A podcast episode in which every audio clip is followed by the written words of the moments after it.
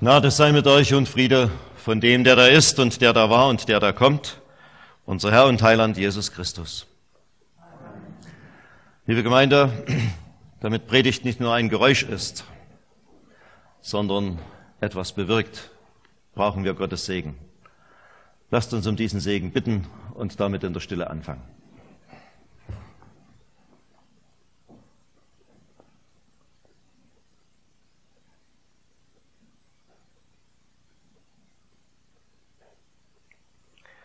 Herr, du schenkst uns dein Wort immer wieder aufs Neue und heute insbesondere. Und wir bitten dich, lass uns hören, wie Jünger hören. Lass uns hören, was du uns zu sagen hast, nicht anderen. Herr, halte uns mit unseren Gedanken bei dem, worum es heute geht. Bewahre uns vor Abschweifung und segne Reden und Hören. Amen.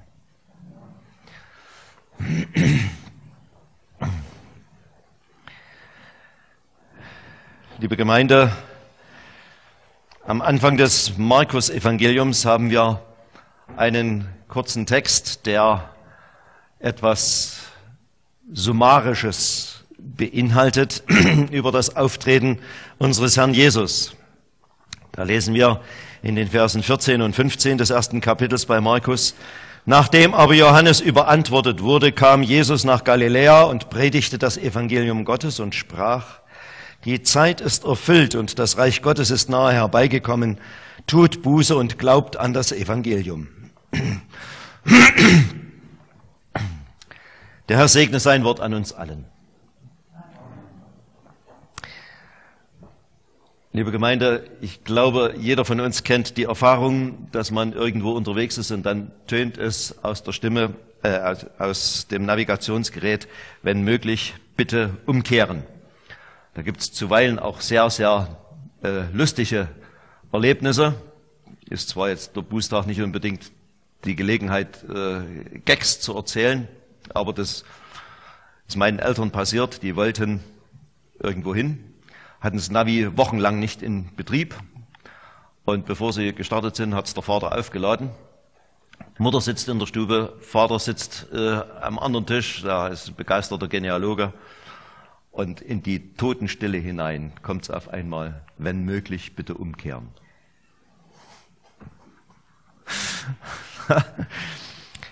Das Navi meint, wir sind auf dem falschen Weg.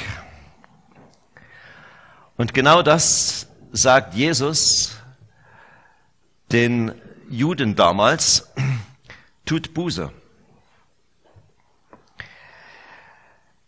Wir müssen uns dabei aber vergegenwärtigen, das Volk Israel hatte in geistlicher Hinsicht mehr vorzuweisen als alle anderen. Denn wenn wir es genau betrachten, dann ist auch der jüdische Glaube keine Religion. Religion ist menschliches Bemühen, Gott zu gefallen. Und auch im jüdischen Glauben ist die Gnade schon sehr, sehr ausgeprägt. Also, die hatten Tempelkult in einer Weise, die war einfach beeindruckend. Und jeder Jude war im Wort Gottes, wenn er, also wir müssen jetzt mal von Vollsinnigen, von normalen äh, Menschen ausgehen und nicht von Menschen mit geistiger Beeinträchtigung. Der war im Wort Gottes nicht unkundig. Natürlich gab es Abstufungen. Wie sonst hätten Schriftgelehrte ihre Berechtigung gehabt. Aber jeder Jude, wenn er Bar Mitzvah hinter sich hatte, durfte auftreten und in der Synagoge öffentlich lesen. Jeder männliche.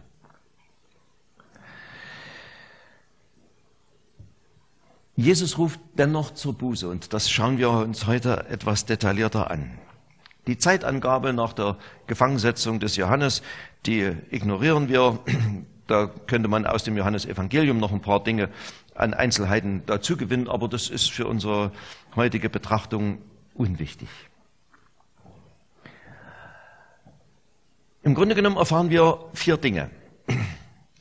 Zum einen, dass Gott Initiative ergreift und zum anderen, dass die Umstände passend gemacht sind, eben durch Gott. Zum dritten eine Aufforderung, umzudenken, neu zu denken und zum vierten die eindrückliche Mahnung, nutze die Gelegenheit jetzt. Und das Ganze würde ich mal mit euch bedenken unter dem Thema weg vom Holzweg. Jesus sagt, das Reich Gottes ist nahe herbeigekommen. Das kann doch nur heißen, dass er selbst als der deutlichste Ausdruck für diese Behauptung sich versteht, mit ihm ist etwas gekommen, etwas vom Reich Gottes gekommen in das Volk Israel, was es in dieser Weise bis dahin so noch nicht gegeben hat. Und wenn Jesus sagt, das Reich Gottes ist nahe herbeigekommen, dann verweist er auf ein biblisches Grundprinzip. Und wenn ich sage biblisches Grundprinzip, dann ist es ein Grundprinzip des göttlichen Handelns, dass Gott immer den Anfang macht. Das finden wir beispielsweise, nur um ein Exempel äh, zu benennen, bei den Geboten. Zweites Buch Mose, Kapitel 20. Noch bevor das erste Gebot von Gott erlassen wird, erinnert der lebendige Gott an das, was er seinem Volk getan hat. Ich bin Yahweh, dein Gott, der dich aus Ägyptenland, aus dem Haus der Sklaverei herausgeführt hat.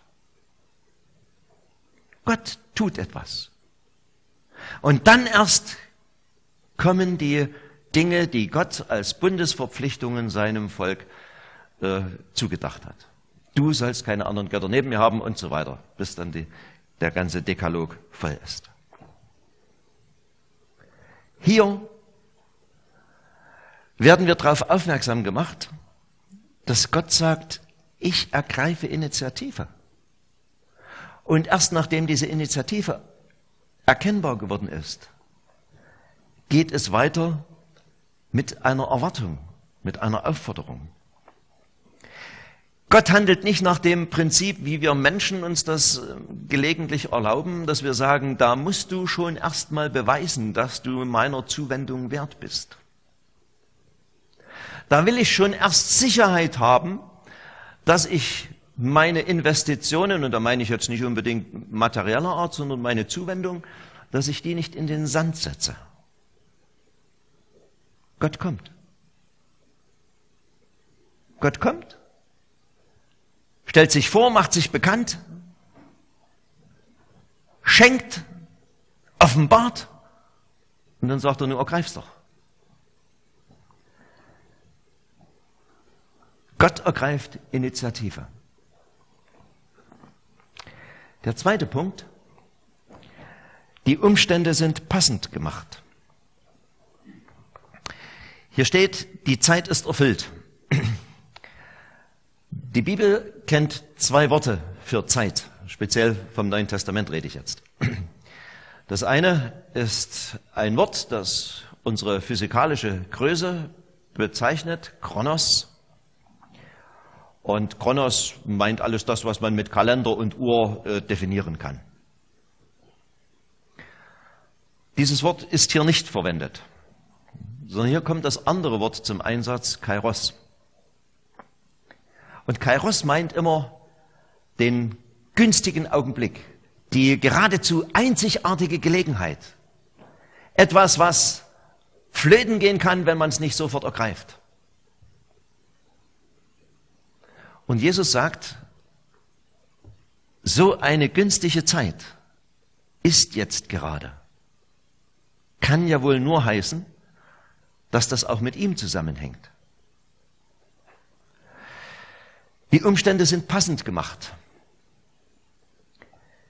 Wir kennen das aus der Geschichte, dass bestimmte Dinge nur möglich waren, weil verschiedene Komponenten so günstig zusammenfielen, dass es keine besser vorstellbare Gelegenheit gab. Und manchmal kennt ihr das ja aus eurem eigenen Leben in einer vergleichsweise belanglosen Situation, wenn einem ein wunderbarer Schnappschuss passiert, äh, gelingt mit, mit, der Kamera oder mit dem Handy äh, und man sagt, traumhaft, dieses Bild.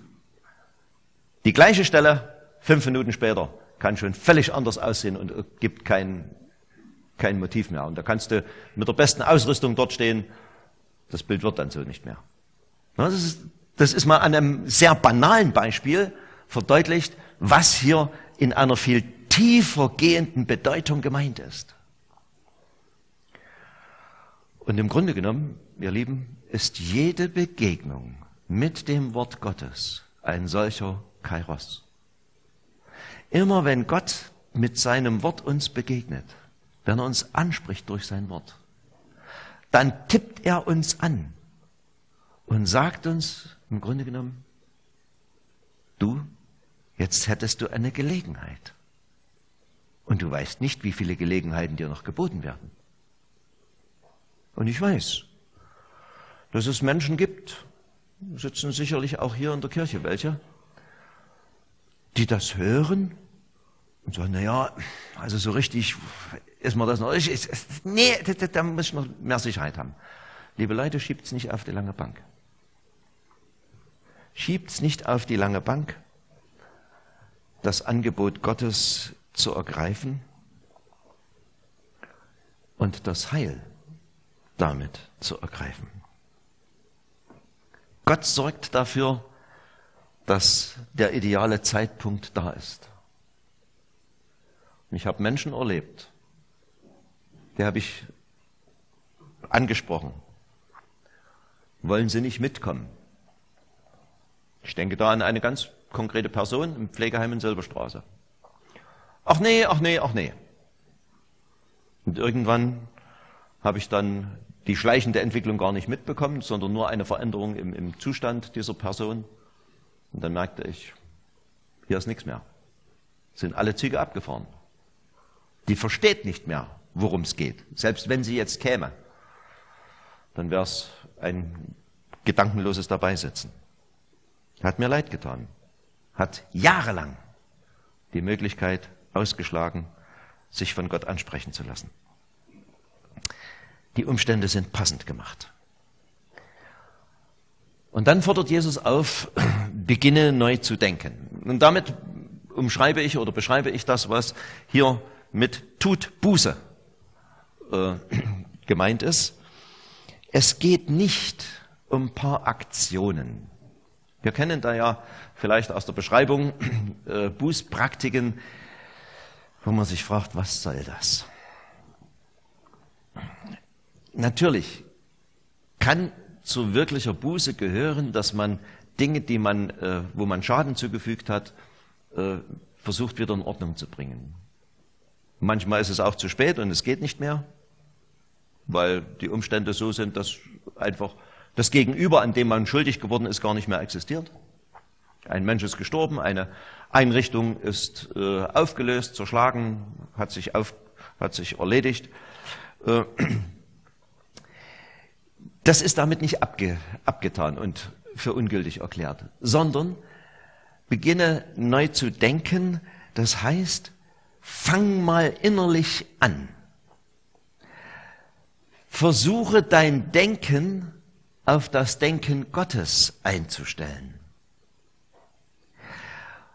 Buße tun, dieses Wort im Neuen Testament beinhaltet unter anderem auch den die Bezeichnung für den Verstand, für, für die Vernunft.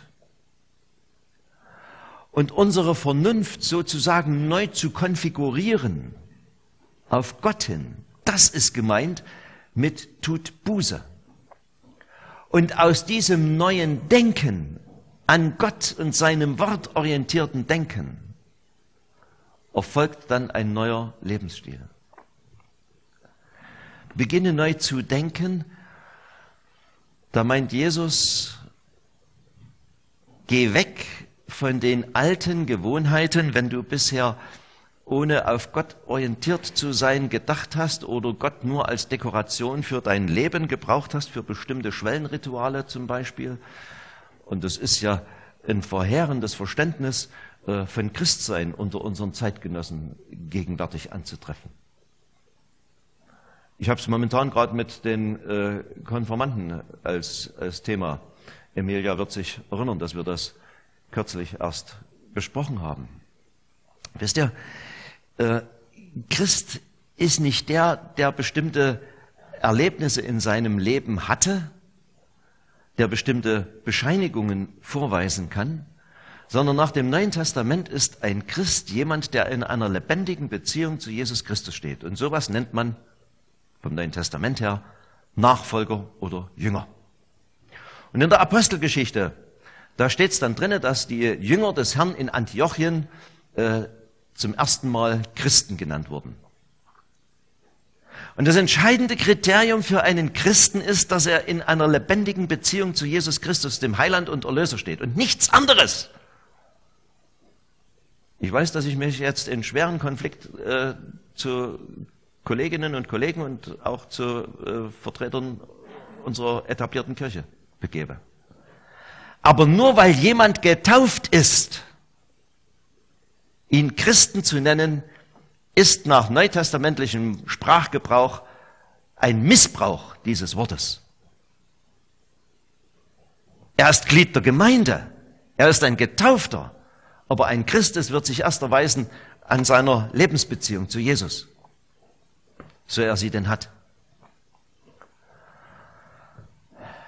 Aber diese Christen in der frühen Christenheit, die zeichneten sich durch ein Verhalten aus, das wohltätig und segensreich für alle war, nicht nur für ihresgleichen. Und das hat Schule gemacht. Und da sind andere auf die Idee gekommen, so zu leben, das tut ja eigentlich der Allgemeinheit gut. Ja, was spricht denn eigentlich dagegen, dass wir dieses Verhalten übernehmen? Und dann haben viele dieses Verhalten übernommen. Und fortan wurden die als Christen bezeichnet, die dieses Verhalten aufwiesen unabhängig davon, ob sie in dieser Lebensverbindung standen oder nicht. Und mit diesem Fehlgebrauch des Wortes Christ haben wir es bis zum heutigen Tag zu tun. Und wenn ich jemandem sage, nach meiner Sicht der Dinge bist du kein Christ, dann muss ich damit rechnen, dass, der das völlig fehlinterpretiert und mir unterstellt, ich würde ihn beschuldigen, ein Lump oder ein missratener Mensch zu sein. Nee, ich sage nur, soweit ich die Dinge wahrnehme, äh, magst du vielleicht ein christliches Leben führen, aber du bist kein Nachfolger, du stehst nicht in dieser lebendigen Verbindung mit Jesus Christus. Du hast ihn nicht als Heiland und Erlöser angenommen. Und Jesus will mehr als nur ein christliches Leben. Er will nicht eine Verhaltensweise von uns, sondern er will uns. Mit Haut und Haaren, mit Leib und Seele. Und ich wünschte mir, Kirche würde sich auf diese Kernaufgabe, die ihr vom Herrn zugeteilt ist, wieder besinnen und das den Menschen sagen. Und nicht irgendwas, was viele andere auch tun. Aber das habt ihr von mir ja schon oft genug gehört, dass ich mich darüber aufrege. Beginne neu zu denken im Blick auf dein Gottesverhältnis. Beginne neu zu denken heißt, transportiere dein Denken, deine Vernunft, deinen Verstand auf eine Ebene, wo du Gott begegnest. In seiner Heiligkeit, in seiner Liebe zu dir, in seiner Sehnsucht, dass er dich als sein erlöstes Kind in seine Arme schließen möchte. Und da habt ihr es wieder hebe dein oder transportiere dein Denken dorthin, wo Gott schon längst aktiv ist, wo er dir schon längst begegnet. Ich habe es vorhin gesagt, Gott ergreift die Initiative. Und aus diesem allem heraus kommt eben der Aufruf von Jesus, den er allerdings als erstes sagt, äh, nutze die Gelegenheit jetzt. Na, wenn die Zeit wenn die Zeit erfüllt ist, dann heißt das ja, das nicht zu nutzen, ist Dummheit, ist unvernünftig. Und deswegen finden wir das in der Bibel an mehreren Stellen. Schieb's nicht auf die lange Bank. Mach's jetzt. Das ist das Thema vom Bußtag. Nicht überlegt, wie ihr CO2 einsparen könnt, sondern überlegt, wo ihr in der Gottesverbindung steht und bringt das zuallererst in Ordnung. Der sorgsame Umgang mit der Schöpfung ist nicht verkehrt. Aber diese Erde wird nicht ewig bestehen. Der Ewige wird uns aber eines Tages fragen, hast du den Sohn? Und das ist ja verrückterweise das einzige Kriterium, ne? Johannesbrief, erster Johannesbrief. Wer den Sohn hat, hat das Leben. Wer den Sohn nicht hat, hat das Leben nicht. Da kannst du vorweisen, was du willst. Da kannst du dir Mühe geben, wie du willst. Gott fragt uns nicht danach, warst du brav genug? Sondern Gott fragt uns, hast du den Sohn? So einfach ist es. Und nichts anderes will der Buß- und Bettag. Und nichts anderes will Gott. Amen. Und der Friede dieses Gottes, der höher ist als alle unsere Vernunft, mögen wir sie noch so sehr trainieren und auf Vordermann bringen. Dieser Friede, der bewahre unsere Herzen und Sinne in Christus Jesus. Amen.